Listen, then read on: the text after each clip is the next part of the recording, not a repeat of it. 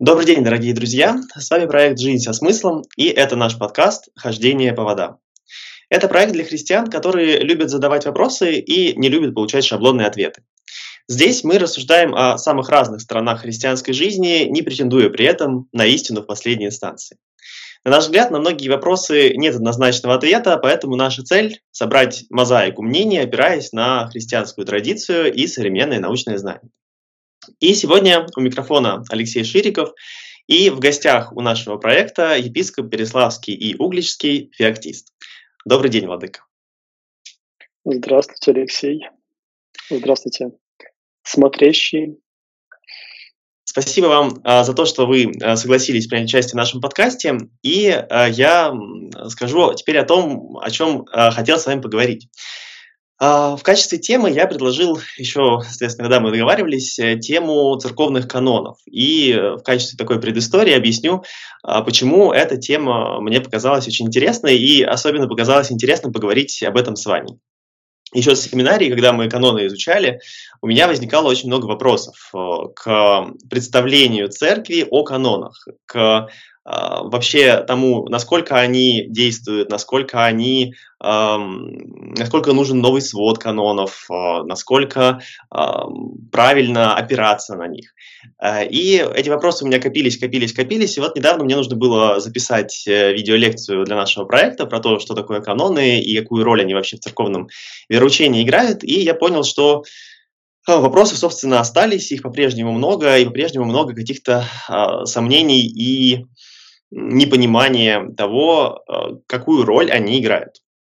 Поэтому а, мне показалось очень интересным поговорить э, с вами, Владыка, как э, с человеком, а, который является таким потенциальным источником канонов, потому что каноны у нас принимают а, епископы.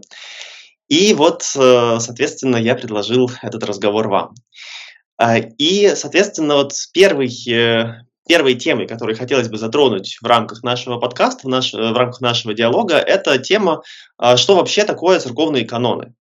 Э, в православной энциклопедии написано, что это церковные законы. Согласны ли вы с этим определением и как вы вообще понимаете роль канонов? Ну, я не намерен спорить э, с православной энциклопедией, тем более, что ее ну, статьи профильные, да, там пишет специалист, приглашенный по тем или иным вопросам, ну, по тем, которые затрагивает а, статья конкретная. Так вот здесь я полагаю, что, ну, то есть не полагаю, я знаю, что э, канонические темы церковные э, в православной энциклопедии э, раскрывали люди, которые имеют соответствующее образование, соответствующую квалификацию, то есть в области канонического права. У меня э, такой квалификации нет. У меня э, то, что преподавали в семинарии, да, ну там еще где-то на дорогах жизни архиерейской что-то, чего-то я еще понабрался. Вот. А, и тут э, я хотел бы вот вас немножко, немножко поправить, вы говорите, как потенциальный источник канонов. Нет, каноны у нас они существуют, и мы в эти сборники не вторгаемся, и мы ничего не дописываем, мы ничего не изменяем. Они существуют. А, вот, тут вопрос больше возникает к пониманию а, да, тех или иных экономических установлений, а также к их а, адаптации к современным реалиям. Вот. Сегодня церковь, она, если продуцирует какие-то такие акты, то это не является, не является они в смысле вот полностью канонами, да, они являются какими-то вот такими, ну, как правильно определить их, наверное, подзаконными актами, что ли. Я не знаю, как это э, перевести будет правильно на современный понятийный язык, да. То есть у нас есть те правила, по которым э, существует э, современная нам церковь. Эти правила, они видоизменяются, какие-то отмирают, какие-то новые приходят э, в соответствии с запросами времени. И продуцирует, как вы сказали, их не только архиереи. У нас сегодня действует соответствующая комиссия межсоборного присутствия, посвященная вопросам канонического права. И вот эта комиссия, она, ну, понятно, по заданию, скажем так, э, органов, центральных органов власти церковной, э, она пытается дать ответы на те или иные возникающие в современном мире вопросы. Вот последний документ, если не изменять память, который мы обсуждали в рамках значит, общего нашего заседания, пленума, получается, да, церковного присутствия, это вопрос о наказаниях клириков. Почему? Потому что если мы посмотрим на канонические сборники, то там мы увидим э, самые разные предписания относительно того, как и кого э, наказывать. Да? Э, необходима некоторая унификация. Плюс э, необходимо, чтобы все мы пользовались одними и теми же правилами, а не так, как кому-то захочется. Это с одной стороны. С другой стороны появились э, те э, канонические э, то есть те действия, которые требуют канонической оценки, но при этом они никак не оценены в существующих сборниках древних. Вот примеры сейчас я не, не, не возьмусь привести, но неважно, можно открыть он в общем доступе. Этот э, проект, этот документ есть, он пока что не принят, потому что принимать его должен Архиерейский собор, а Архиерейский собор мы сейчас не можем созвать по силу геополитических причин, потому что просто у не будет из-за э, невозможности приехать сейчас э, архиереем э, из Украины.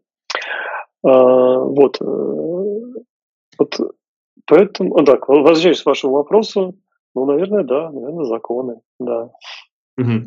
Ну, вот, повторю, законы – это ведь э, не то, что является таким незыблемым, да, а, к, вообще к, э, к сборнику законов можно подходить уже по-разному. Государство, любое государство, подходит следующим образом. Оно издает подзаконные акты которые, э, то есть основной закон Конституции, он незыблемый, ну да, конечно, иногда там случается, мы вносим изменения, вот вносили изменения три года назад, э, но вообще это, ну, такое, из ряда вон, да, э, событие. В целом же, ну, как она позиционируется, Конституция, она незыблема. И Дальше идет работа юридическая вот с этими статьями Конституции. Когда необходимо что-то там прокомментировать в соответствии с требованием времени, то издается подзаконный акт. Нет, есть те э, вот прецеденты тоже есть, всякие забавные, в частности, э, в Соединенных Штатах, я слышал, такие прецеденты есть, э, потому что они там, ну, да, действительно не трогают эти вот установления э, конституционные и другие в, Штатах конкретных. Э, вот. И я слышал э, забавную историю о том, что в штате Массачусетс есть э, запрет, который чуть ли не уголовный, ходить без ружья в какой-то там бостонский парк. То есть запрещено то ходить без ружья. Но естественно, что это было связано с э, вызовом времени. Тогда там водились какие-то дикие животные, это было просто попросту опасно, чтобы людей не задирали, и, значит, вот они, э, эти дикие животные, они должны были как-то обороняться. И вот э, появился такой закон. Сегодня он звучит очень да, комично. но это мирный бостонский парк, я даже не уверен, что он существует до сих пор, ну, может, там какая-то застройка уже, но вроде бы он есть. Естественно, что люди там гуляют без, всяких, без всякого оружия. А, и тем самым они все дружно нарушают вот этот закон, и если подходить вот так вот узколобо, то их можно всех, в общем-то, э, как-то наказывать за это дело, но естественно, что никто этого не, этого не происходит, потому что просто ну, смешно. И вместе с этим государство не тратит деньги на то, чтобы а, этот, эту статью э, закона изменить просто, просто по той причине, что любому нормальному человеку очевидно, что она в себя изжила, и никто не будет э, ее применять в современном мире. Угу. Ну, что-то подобное и с церковными установлениями происходит. Да, но вот здесь э, очень много у меня мыслей возникало в процессе э, вашего ответа. Э, ну, первая мысль, которая у меня возникла, это вот вы упомянули, что э, вы не являетесь потенциальным источником канонов, потому что каноны уже приняты, а то, что принимается сегодня, это подзаконные акты.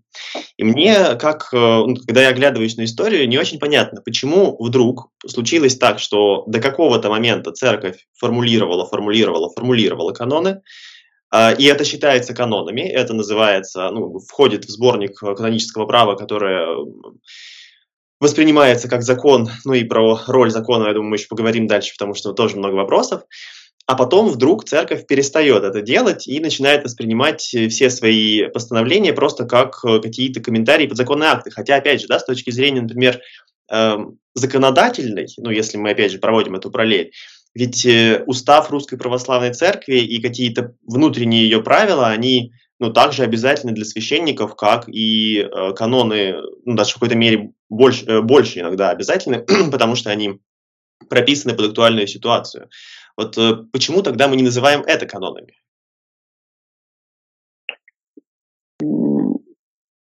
Потому что каноны, они, вот эти сборники канонов, они, они обязательными являются для всей полноты православной церкви. Соответственно, mm-hmm. ну, для того, чтобы они таковыми стали, в их принятии должны участвовать все существующие в данном историческом так сказать, моменте поместной церкви. Вот, э, так, ну, понятно, что там есть оговорки, есть поместные соборы, которые обрели потом э, статус, то есть их канонические постановления обрели статус таких общеобязательных, но они все равно вторичны по отношению к постановлениям Вселенских соборов. Вот, и если мы видим э, противоречия между ними, то, конечно, э, насколько я понимаю, э, канон, который издан одним из Вселенских соборов, он является более, так сказать, сильным и э, доминирующим по отношению к правилу того или иного э, поместного собора. Э, почему так произошло? Тут надо это, это я, я не специалист в истории, я могу, то есть не, не, я не специалист в истории соборов, да, не специалист в каноническом праве, я тут э, абсолютно дилетант. Э, есть понятие такое, рецепция церкви. Рецепция церкви – это того или иного решения. Э, мы видим, что это происходит ну, на наших глазах. Есть какие-то церковные решения ну, современные, да, которые э, церковью как организмом да, богочеловеческим были приняты, есть те, которые не были приняты.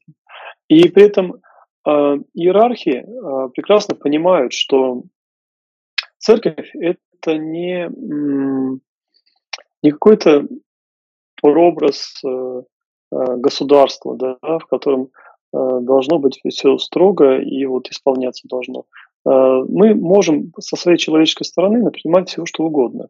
А есть еще э, веяние Духа Святого, есть некое вот это вот божественное Христово присутствие в жизни церкви, в жизни верующих людей.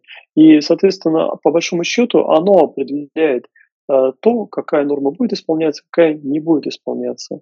Да, можно использовать какие-то силовые методы и так далее, чтобы пытаться сделать, но это в исторической перспективе ни к чему хорошему не приведет. Поэтому э, церковь довольно спокойно относится к тому, что, ну да, вот мы что-то э, написали, издали, скрепили подписями, а оно бах, и почему-то не прижилось. Ну, такова воля Божия. Идем дальше. Есть то, что прижилось, и то, что э, воспринимается всеми поместными церквами как вот такое прижившееся. Никакая поместная церковь это не отторгает.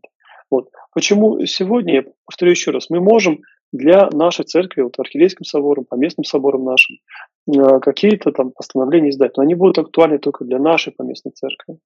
И то еще вопрос, воспримет ли их церковь. А вот э, соборы, они были вселенскими. А если они были поместными, то их решения восприняты всей полнотой церкви. Ну, так уже произошло. Угу. Сегодня мы этого сделать не можем. А, сегодня мы даже собраться, как показывает практика, не можем по, по, по ряду там причин, да, а, которые я не хочу о которых говорить, ну, не получается пока что. Можно, конечно, говорить о том, что это вот люди такие злые, нехорошие, честолюбивые, что-то еще там. А, можно, действительно, мы видим а, где-то проявление каких-то страстей и так далее, но мне думается, что и это тоже является инструментом в руках Божьих. Потому что э, если вот исследовать историю э, Вселенских соборов, то там тоже было и честолюбие, были грехи, были какие-то взаимные, взаимные неприязни и прочее, но э, удавалось собраться. Удавалось собраться, да, во многом это определялось волей императоров. Потому что ну, первый собор, да, Константин, который просто там, принуждал, да, ребят, хотите, не хотите, надо собраться там на какие-то вопросы ответить.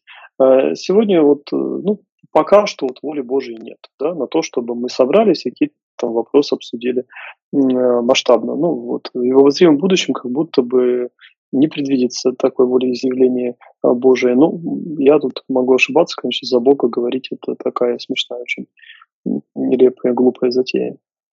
А, ну, по сути, э, вот когда вы говорили о том, что э, есть рецепция народа, я подумал о том, что мы на, на встречах нашего сообщества иногда, когда разбираем те или иные исторические прецеденты, говорим, ну или причины тех или иных событий, приходим к выводу, что ответа на вопрос о причинах просто нет, и у нас есть такой универсальный ответ, так исторически сложилось. Так исторически сложилось, что... Потому что я тоже я читал в православной энциклопедии э, про э, состав э, книги правил, и там говорится о том, что вот в книгу правил входят апостольские, постановле... апостольские правила и правила Вселенских соборов, и, в принципе, тут действительно вопросов особо нет, потому что их авторитет, он неоспоримо древний.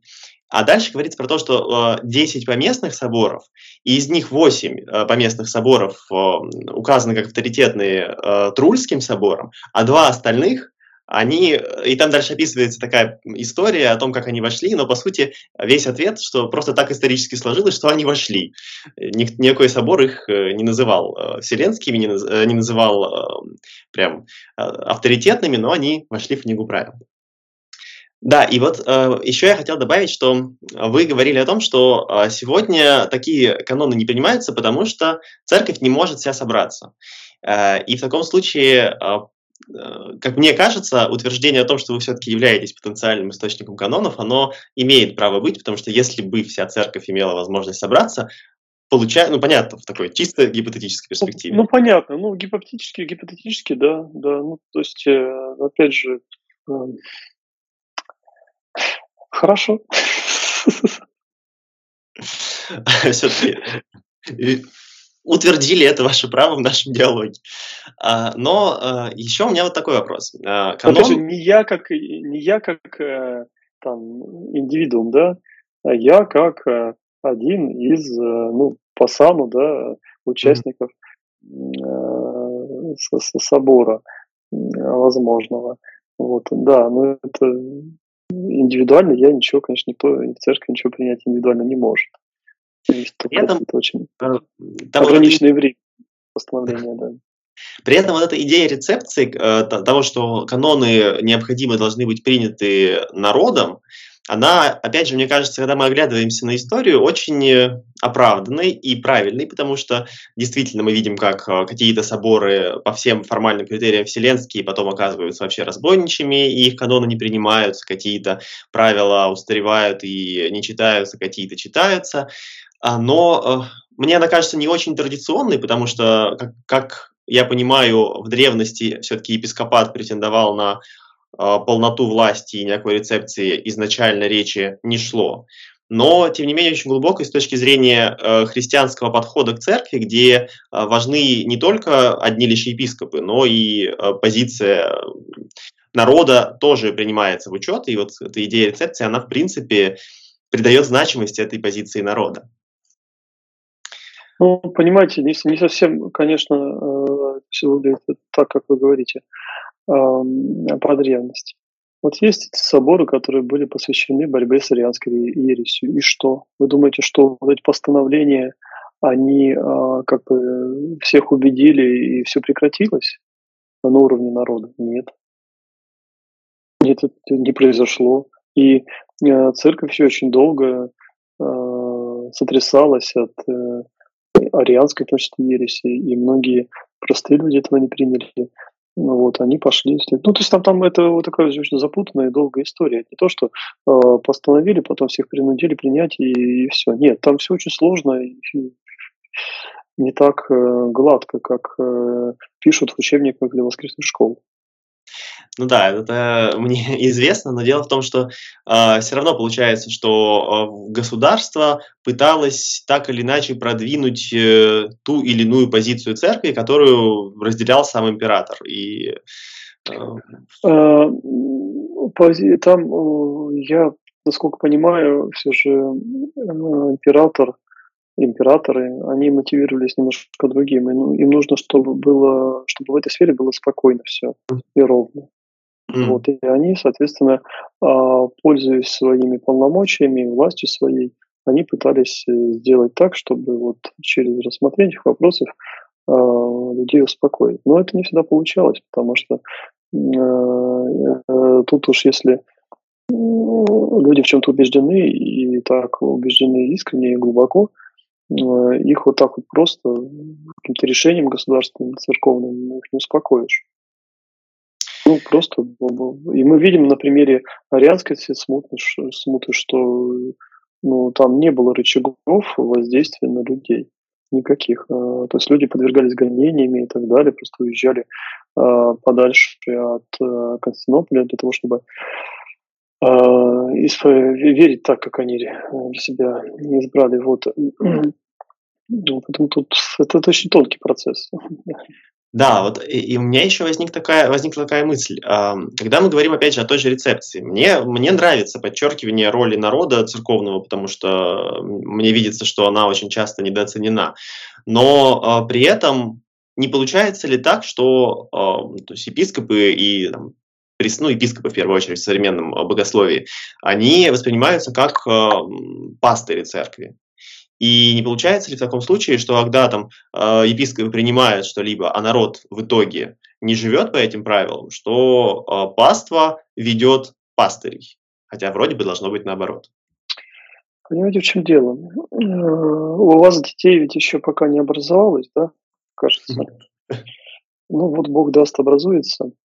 Э, давайте по-другому посмотрим. Э, пасторство, его, вот это прекрасный образ, конечно, а, есть овцы, есть э, человек, э, который там с прутиком и с овчарками куда-то ведет это стадо овец.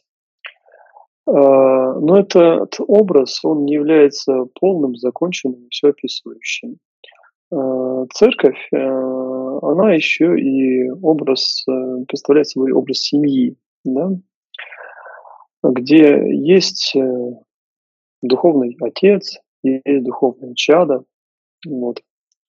Э, и мы здесь, вот когда мы смотрим, есть еще, есть еще Павлов образ единого тела, да, есть глава этого тела, есть другие части, и глава не может без других частей существовать. Понятно, всякие э, все, все части оставь голову, но мы понимаем, что это лютая и очень быстрая смерть. Э, есть разные образы взаимоотношений внутри э, церковной общины.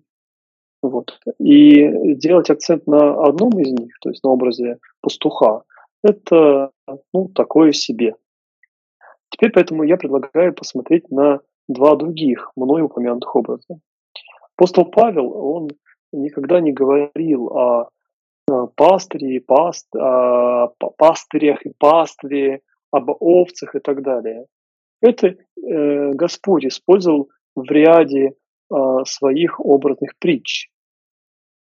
Вот это вот как-то надо понимать, что и э, этот образ он остается внутри э, притчи, и его э, нельзя продлять слишком далеко. Почему нельзя продлять? Потому что ради чего, собственно говоря, пастух пастет, пасет этих овец? Ради чего?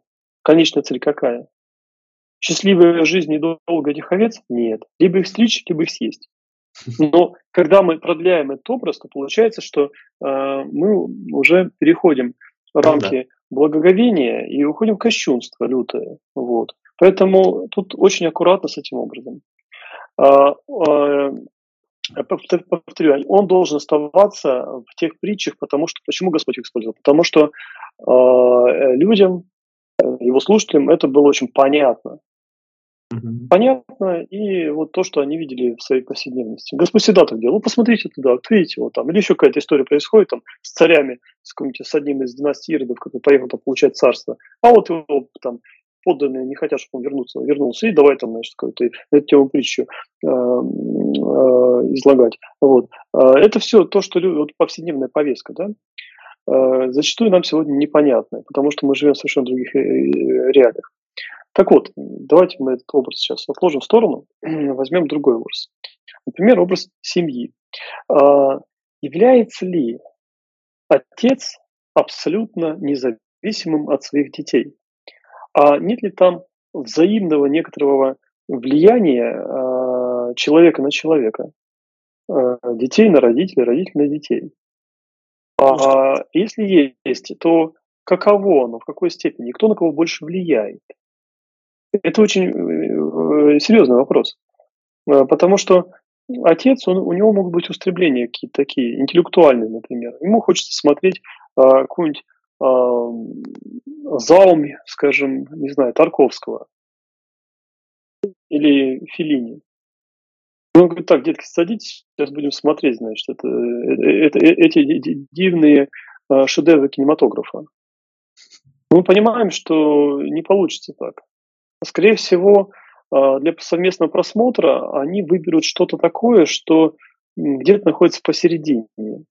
То есть и дети поступят со своими, может быть, устремлениями к им простым мультикам, и отец поступит со э, своим желанием смотреть что-то глубоко интеллектуальное. Для совместного они найдут что-то вот такое нейтральное. Да? И из этого, ну, если это хорошее кино, в общем-то, и первые, и вторые э, получат какую-то пользу. Но я к чему это все говорю?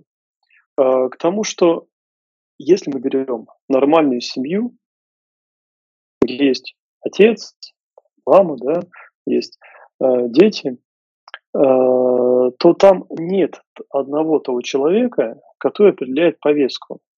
Они все вместе повестку определяют. Угу. Так или иначе. Если же этого не происходит, то это дисфункциональная семья э, с каким-то тираном во главе. И все это плохо закончится. Вот. Поэтому э, тут вот, э, если мы этот образ берем, берем другой, Павлов образ, э, образ тела, да, где вы все есть члены единого тела. Э, моя голова может иметься куда угодно. Но есть некоторые ограничения. Если у меня болит нога, то я должен с этим считаться. И вместо того, чтобы э, бегать марафоны, я буду, значит, лежать ногой кверху. Потому что иначе, ну, там, не знаю, жировая эмболия и так далее, я что-нибудь я там славлю, и преждевременную кончину, или инвалидность, не знаю. Вот. Я вынужден это учитывать. И свою голову, которая хочет резвиться, держать, значит, в покое, несмотря на... Потому что я вынужден считаться с другими частями своего тела. Я, может быть, хочу, ну, я много чего хочу, но я считаюсь своим телом, со всем им, да? А, вот. Так, так и здесь. А, если церковь – это тело Христова, а мы части, то мы не можем не считаться друг с другом. Мы не можем не снисходить а, к тем частям тела, которые кажутся из головы, там, да, не самыми значительными. Угу.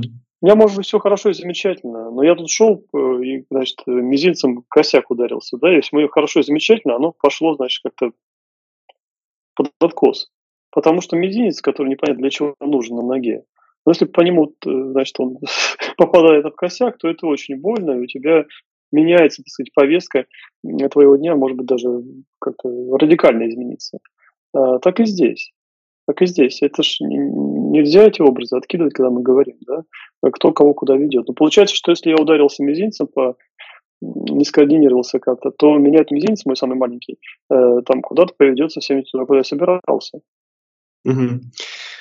Да, и, мне очень откликается этот образ, э, и действительно я подумал о том, что Христос же очень часто использует образ пастыря именно по отношению к себе. Конечно, он и Петру говорит «паси овец моих», э, то есть образ паствы, и к апостолам применяет тоже, но очень часто именно по отношению к себе. Если мы говорим о Христе как пастыре, то он действительно он э, совершенен, поэтому как бы э, на него повлиять мы и не можем, и не должны. А вот э, когда это взаимоотношения внутри общины, образ семьи мне тоже больше откликается. Другой вопрос, что а, в такой образ а, вообще возможно ли встроить каноны, если, а, допустим, а, отец решит принять какой-то свод правил внутри семьи, я думаю, что, ну, то есть он, конечно, будет, но вряд ли кто будет прям так сильно а, на, на нем настаивать и на него опираться. Э, и другой вопрос, э, другая мысль здесь в том, что ну, когда мы говорим о, допустим, а, общине, конкретной общине христиан, тут еще э, я более-менее представляю себе, как можно организовывать ее на началах таких семейных, где все братья и сестры.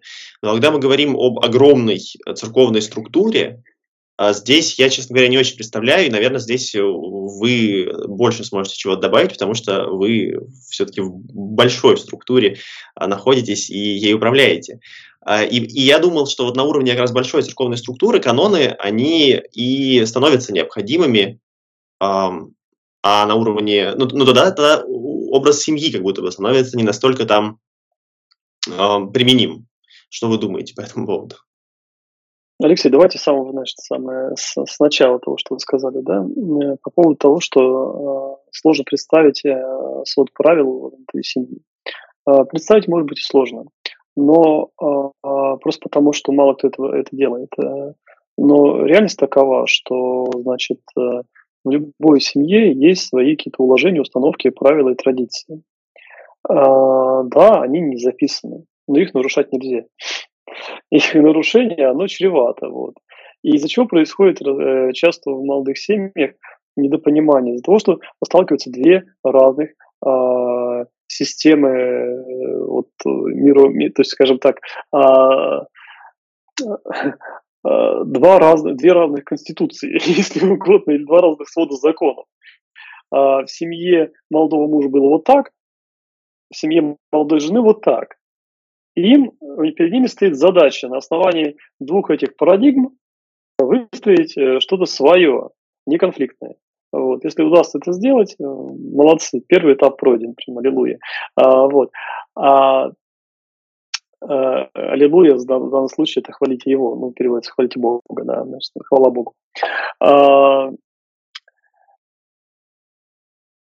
Просто мы на это не обращаем внимания. Понимаете, в чем дело? А, мы, э, но есть семьи, которые пытаются это как-то проговорить, прописать и так далее. Вот.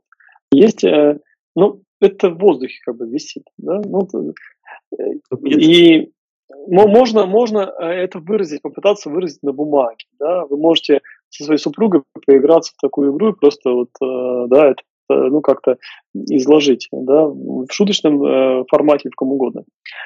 А, с церковью э, происходит, э, то есть происходило, да, и происходит э, нечто подобное. Есть то, что сформировалось, есть некие традиции существующие, а, и существовавшие или существующие. И церковь их своими постановлениями каноническими фиксирует. А заодно, когда она это делает, она проговаривает э, возможность злоупотребления, потому что есть злоупотребление, их необходимо как значит, ограничить. Как их ограничить? А, ну, вот с помощью значит, правил, которые принимают, принимаются всеми. Вот так и, так и в, скажем, семье то же самое может быть. А, если разумный муж с женой, они, слушай, у нас тут есть проблема по такому-то вопросу, давай мы просто обсудим это дело. Э, какое нам, э, как, как нам себя вести, какое нам правило поведенческое выработать, чтобы в дальнейшем а, мы избегали вот этих вот проблем. Да? И вот и они обсудят и что-то для себя решат. Что, пожалуйста, ты вот э, так делай, я буду так, и мы с тобой там, значит, избежим э, чего-то нехорошего в перспективе. Э, вот церковь подобным образом поступает. То есть это не то, что это не, не какая-то такая вот история, что люди сидят и думают, так, а как бы нам вот регламентировать эту сферу жизни? Вот, там же нет никакого регламента. Давайте мы сейчас выдумываем всякого. Вот. Нет, все, все каноны, они э, имеют, э, если мы посмотрим там, там, комментарии и так далее, они имеют э, какую-то предысторию. То есть есть какая-то проблема, есть какое-то злоупотребление, есть э, какая-то неразбериха, э, которая э, причиняет вред церкви как телу Христову. Давайте мы попытаемся сейчас ее ограничить. Где-то получилось, где-то не получилось, что-то там отжило, что-то нет. И вот по этому пути церковь идет. У нее нет задачи, повторю еще раз, а, давайте выдумаем закон. Нет такого.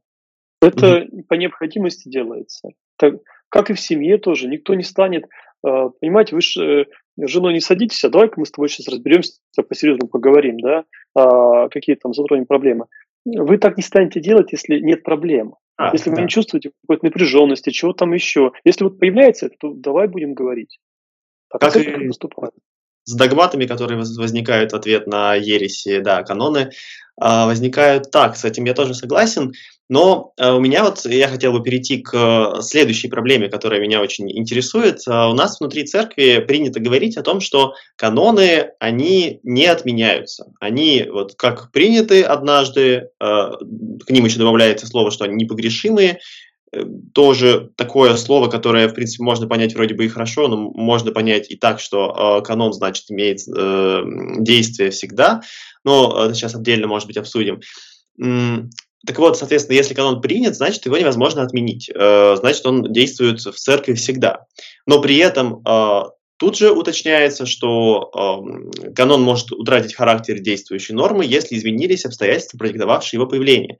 И дальше в качестве примера приводится история как раз о соборах епископов, которые, согласно апостольскому правилу 37-му должны собираться э, два раза в год.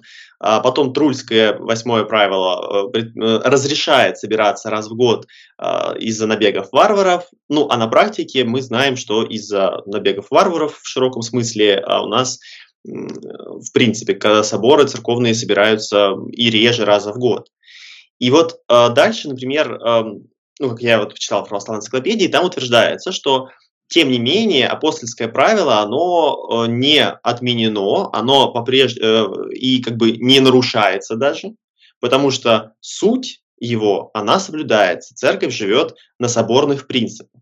Но мне кажется, что если мы используем по отношению к канону, все-таки ну, как бы определяем его как закон и свод правил, определяющих и регламентирующих церковную жизнь, то, ну, строго говоря, апостольское правило, оно все-таки нарушается, потому что, ну, есть я не вижу в этом ничего страшного.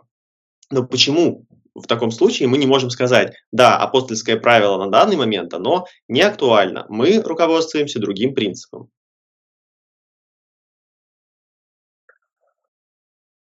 Еще раз, э, а. значит, повторю или, или скажу э, слово, то есть, вернее, повторю ваши слова, что есть э, определенная ситуация, которая там была. И невозможно прочитывать древние тексты без погружения в их контекст исторический. Вот. И я э, специально не занимался исследованием этого правила. Mm-hmm. Оно меня не то чтобы сильно беспокоит, да? потому что я не вижу проблемы в том, что мы собираемся тогда, когда мы собираемся. И у нас есть э, сегодня а, инструменты решения возникающих э, вопросов, вот такого очень э, быстрого и э, без, без необходимости там сбора, так сказать, всех архиереев. Вот, есть, потому что, ну, понимаете, время меняется. Сегодня мы по-другому коммуницируем. У нас нет, мы с любым человеком сегодня можем связаться там, в течение нескольких секунд. Э, для этого нет необходимости собираться, месяц сидеть и, значит, э, какие-то вопросы обсуждать. Мы их в другом режиме обсуждаем. Даже с вами мы встречаемся, да, ну как, не выходя из наших домов, мы встречаемся. Э, не учитывать это, ну как-то глупо, мне кажется, что сегодня технологическая обстановка другая, проблематика другая, все другое. И но при этом, а, когда вы говорите о обязательности, погрешимости и всем прочем, а, я сильно не уверен, что это э, относится абсолютно ко всем канонам. Мы так относимся к тем из них, которые вероучительные, которые определяют нашу веру. А то, что касается дисциплинарных, организационных и всяких других, а, тут очень, значит, э, широкая вариативность. Но чтобы их пересмотреть, отменить или что-то еще, необходим опять-таки а, отдельный собор большой, большая работа. А вообще с канонами, понимаете, очень непросто. Дело в том, что канонические сборники, они формировались, а, это древние тексты, я еще раз скажу это, они формировались э, как-то вот э, через переписывание, через какие-то комментарии, дополнения. Э, иногда они там менялись местами, то есть сами каноны и комментарии. Да? Иногда там э, можно найти очень э, забавные, скажем так, э, в этих канонических сборниках. И, и уже, ну то есть не уже, а, а попытку какой-то кодификации и э, кодификации и устранения всего лишнего наносного принял подобный Никодим Святогорец. Кажется, последним был э, по времени человеком, который вот это сделал. После него этим никто всерьез, кажется, не занимался, могу ошибиться. На всяком случае, э, авторитете Педалеона в этом смысле мы ничего не знаем. Так и то, Педалеон был на русский язык переведен сколько там, года три назад, кажется, четыре. Впервые. Впервые. Вот. А до этого это какие-то правильники э, с очень мутной и непонятной историей. Вот. А, и поэтому я к чему это затронул, эту тему вот, э, этих сложностей? Потому что сегодня, когда мы говорим там, а давайте мы там все перетряхнем, а тут станет вопрос, а что мы будем перетряхивать? Ну, какой сборник? А какой, а, то есть вот как, а как он сформировался? А, а, а какое из правил точно было, которое какого нет? Это, соответственно, надо древние рукописи смотреть и делать критическое издание. А еще и комментарии смотреть. И это все, это а, большая, глубокая научная работа, которая пока что не проведена mm-hmm. на должном уровне.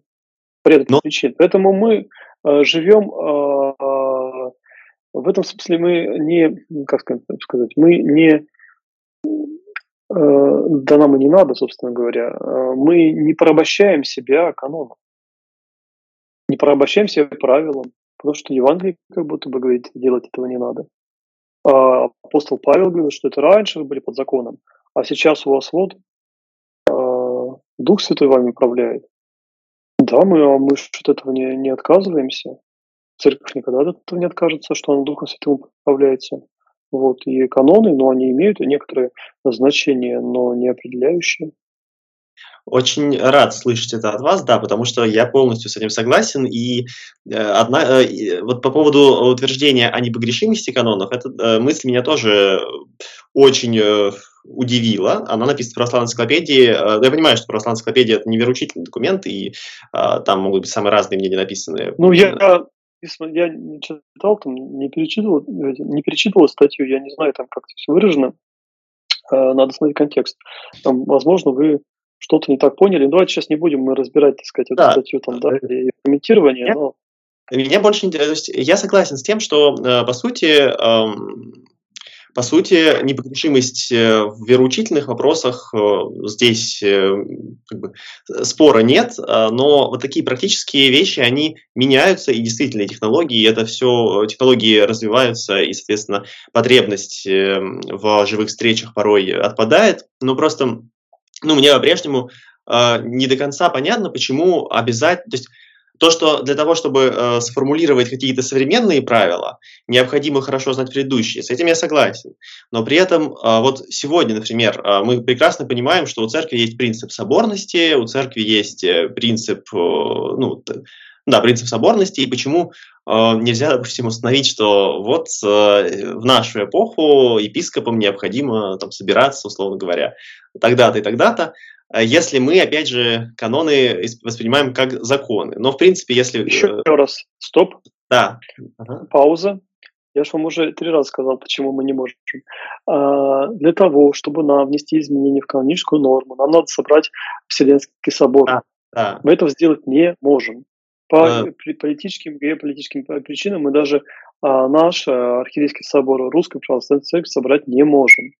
Такое происходило много раз. И мы знаем, что когда не было полноты, то заканчивалось очень плохо.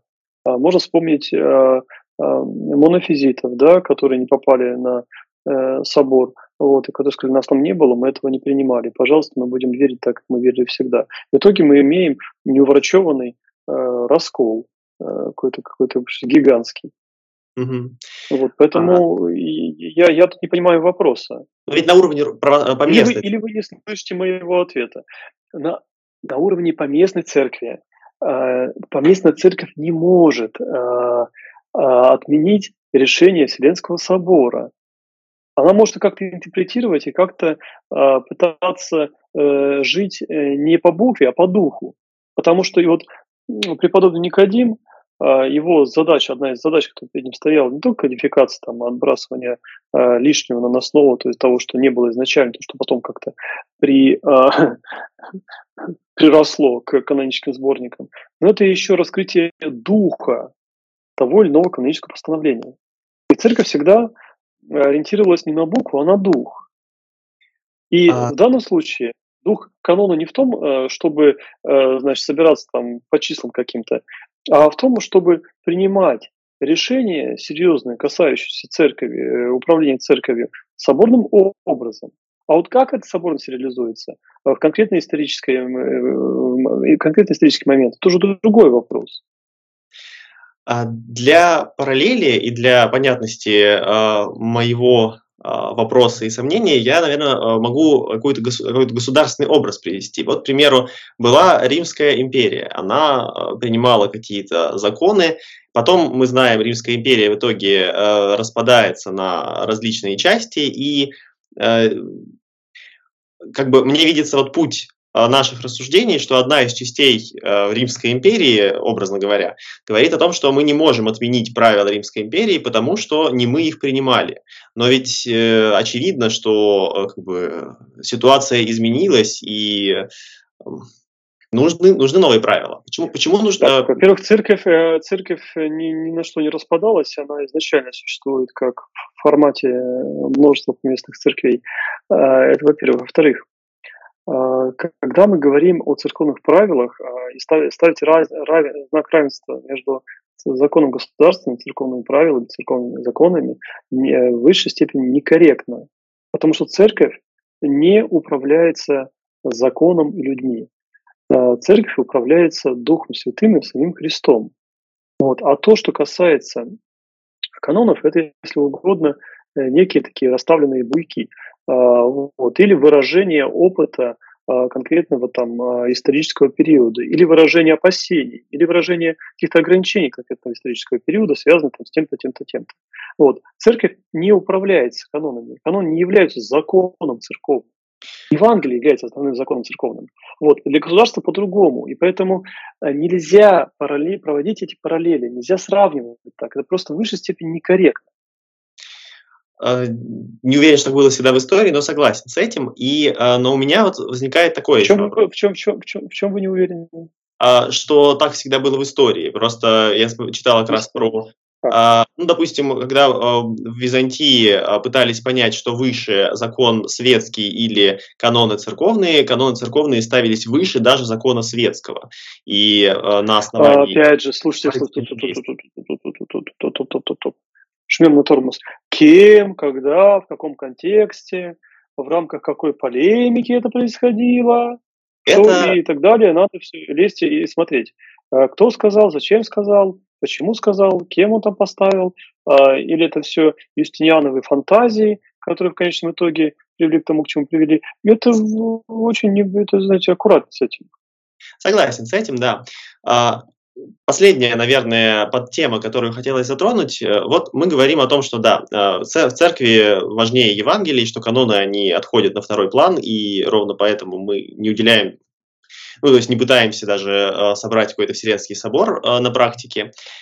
Э, здесь согласен, но есть определенная группа людей внутри церкви, которая э, начинает каноны толковать очень строго. Есть в ответ другая группа людей, которая толкует законы очень э, мягко. И, соответственно, получается, что э, ну, закон, что дышло, куда поверни, туда и вышло, очень э, хорошо описывает ситуацию с теми или иными канонами. Один человек говорит, вот эти каноны обязательны, и там какой-нибудь епископ помолился с еретиками, вот вам апостольское правило, пожалуйста, нужно его отлучать. И дальше можно, конечно, говорить про толкование, про дух канонов, но ну, мы понимаем, что у каждого своя призма, и один найдет толкование одни, другой найдет толкование другие. И э, вот в связи с этим э, да, даже те же истории относительно, ну, сейчас не будем, конечно, никакую конкретику говорить, но Понятно, что бывают, наверное, случаи, когда канон используется э, очень странно и вызывает большое количество вопросов, уместно ли здесь использован канон.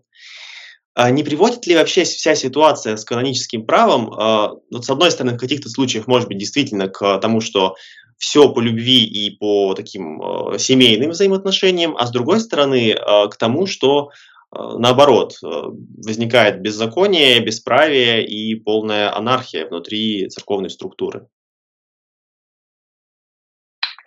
Э, я вынужден сам себя поправить. Конечно, Евангелие – это не основной закон церкви, основной закон – это закон Духа Святого. Да.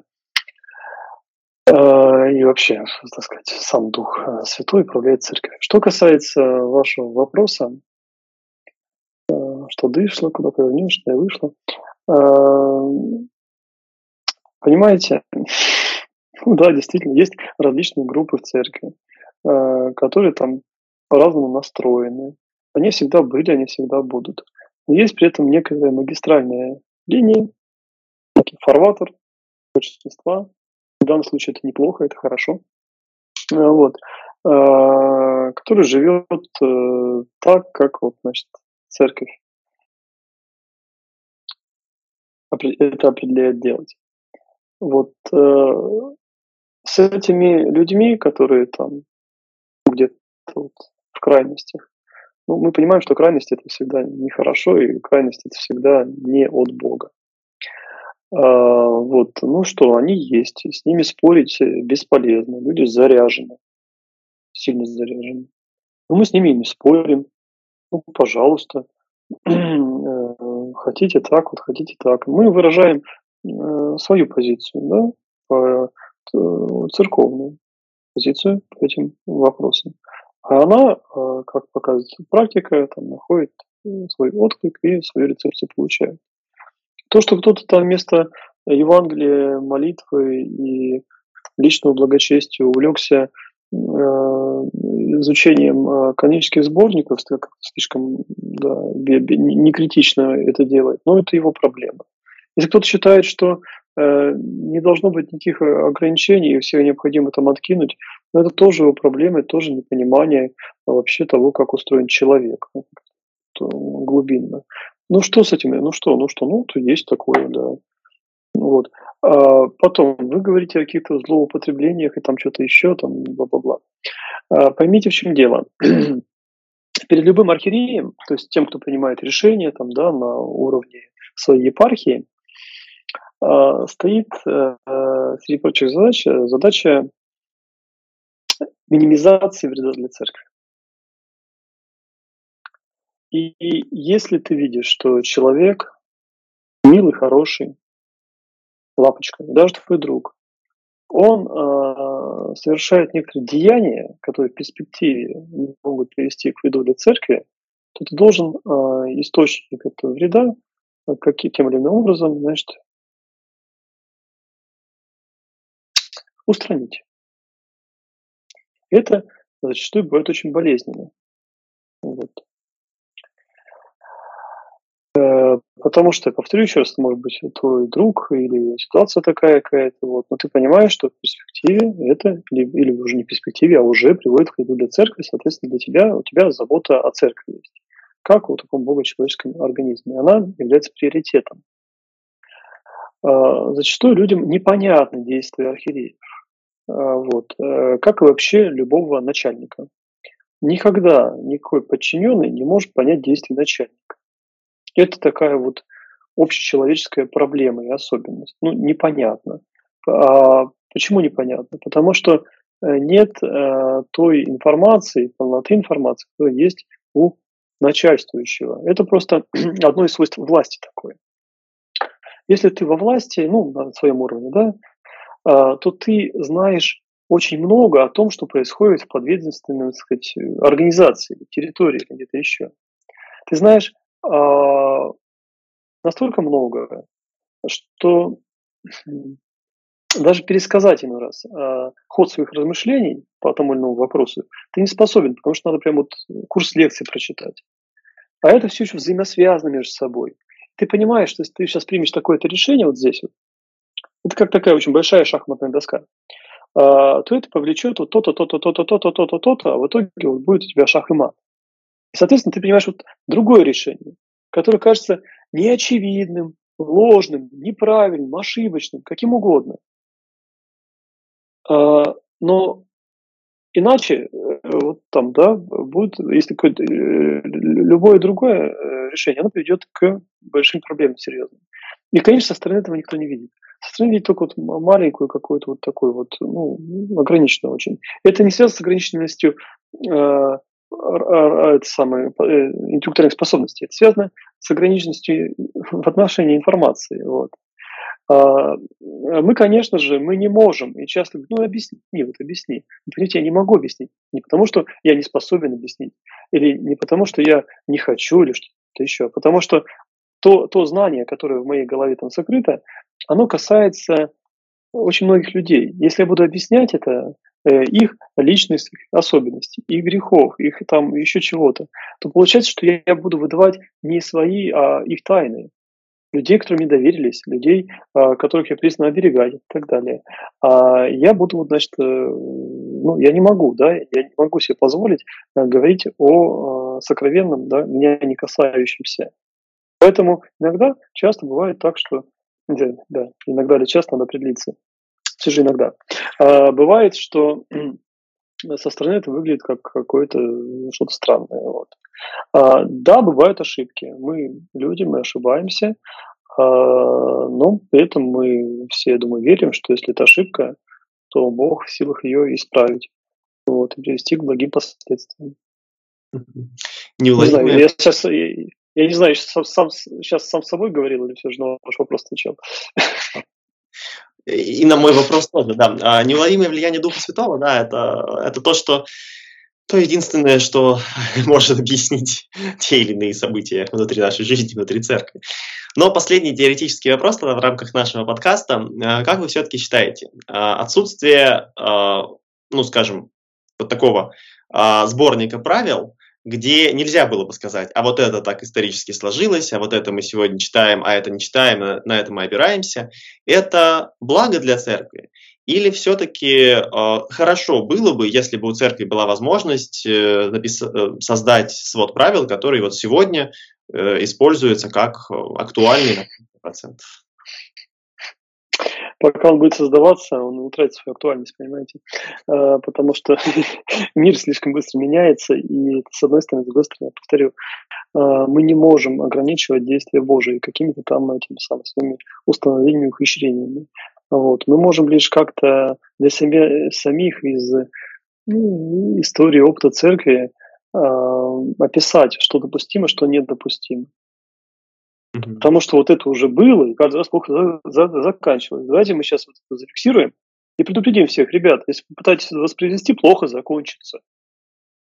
Вот как, знаете, я иногда вот лишаю сам э, священника, э, не потому что у меня такое развлечение, не так хочется это делать, э, нет, это необходимость. А почему необходимость? Потому что э, церковь зафиксировалась, человек не в силах сохранить э, целомудрие в браке, э, то ничего хорошего от него не жди. Э, вот, как от священника во всяком случае. Вот. Ну, просто, да, можешь попытаться, может, у тебя есть право сделать исключение, там, ну, вот. Ну, попытайся, но ты придешь к тому же ровно к, вот к этому, к чему церковь пришла. К тому, что ни к чему хорошему это не приведет. Вот. Ну, просто вот, вот, вот он что-то, что-то в человеке меняется, и он делается неспособен к священническому служению. Грустно, грустно. Ну, прям очень грустно. Но это, я не знаю, это что-то, видимо, внутри человека такое.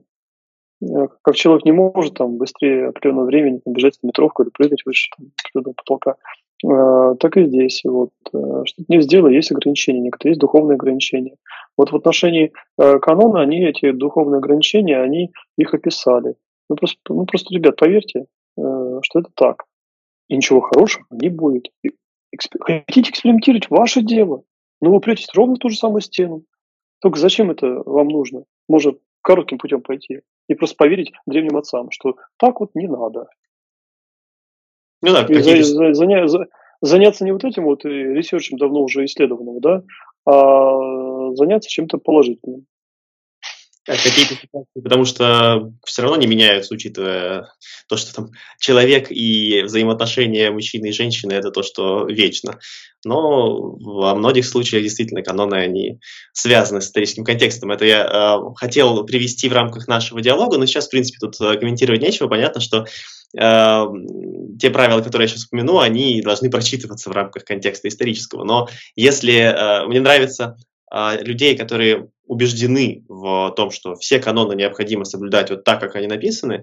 А, есть интерес, ну, много ловушек, на самом деле, понятно, такой, в таком подходе, но а, очевидно, что все такие люди, они должны быть отлучены от церкви по канонам, а, хотя бы просто потому, что они либо постятся в среду, э, либо не постятся в среду и пятницу, либо постятся в субботу и воскресенье.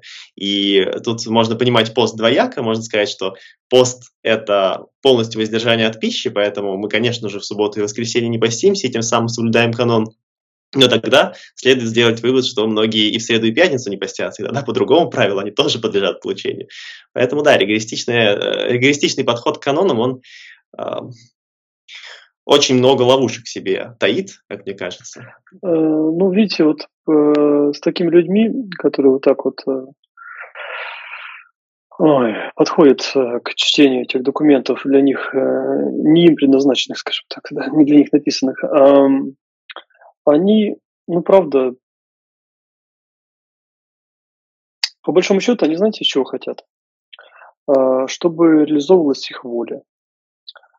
А, они ставят свою волю во главе всего. А, я приведу пример. Вот я когда еще студентом был ну, в Священном Сане Академии, как-то женщина одна пришла и говорит, слушайте, на исповеди, ну, как о своем смущении, об осуждении, говорит о том, что вот тут молодых монахов постригли, а они вот уже второй год идет, а они вот все ходят, значит, с короткими прическами. Это какой-то ужас.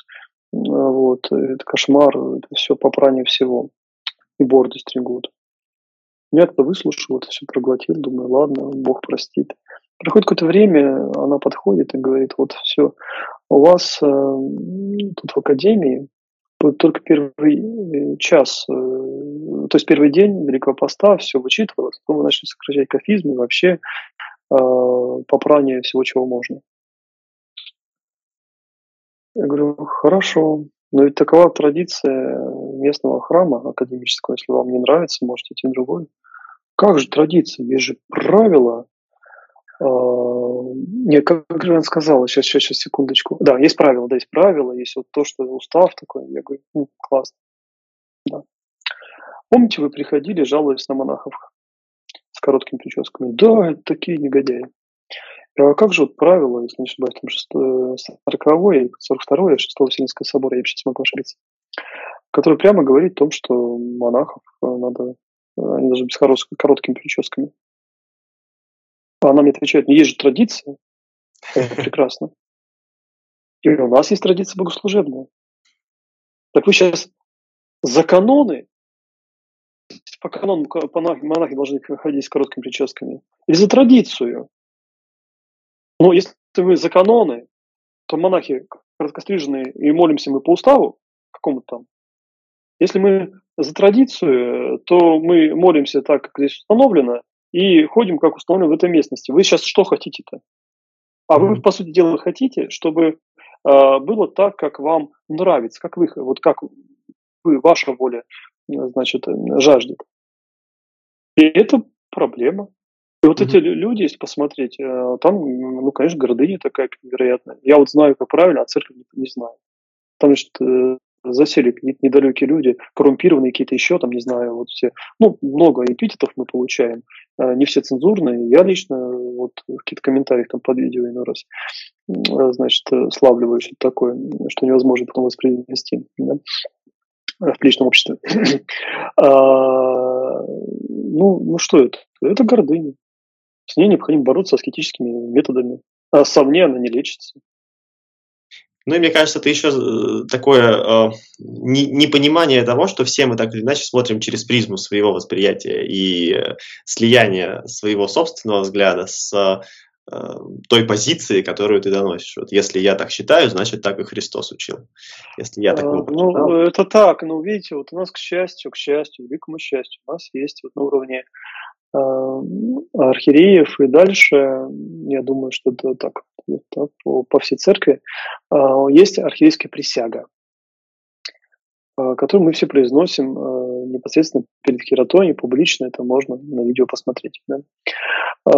И там говорится, что я там, обязуюсь да, быть единомысленным, ну, помимо хранения канонов там, и вероучительной чистоты, я еще обязуюсь быть единомысленным со святейшим патриархом, священным синодом и всеми Э, во Христе братьев, то есть со всеми архиереями.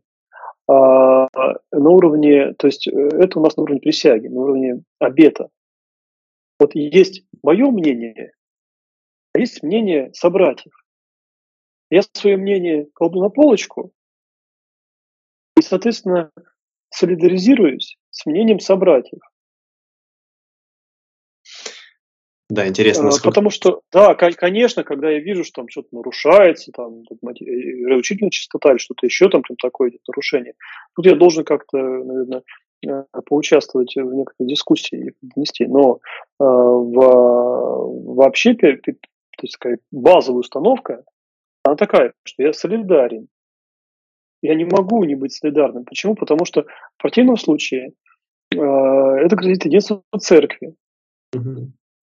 А Господь молился своей самой важной первосвященнической молитве да, о единстве учеников.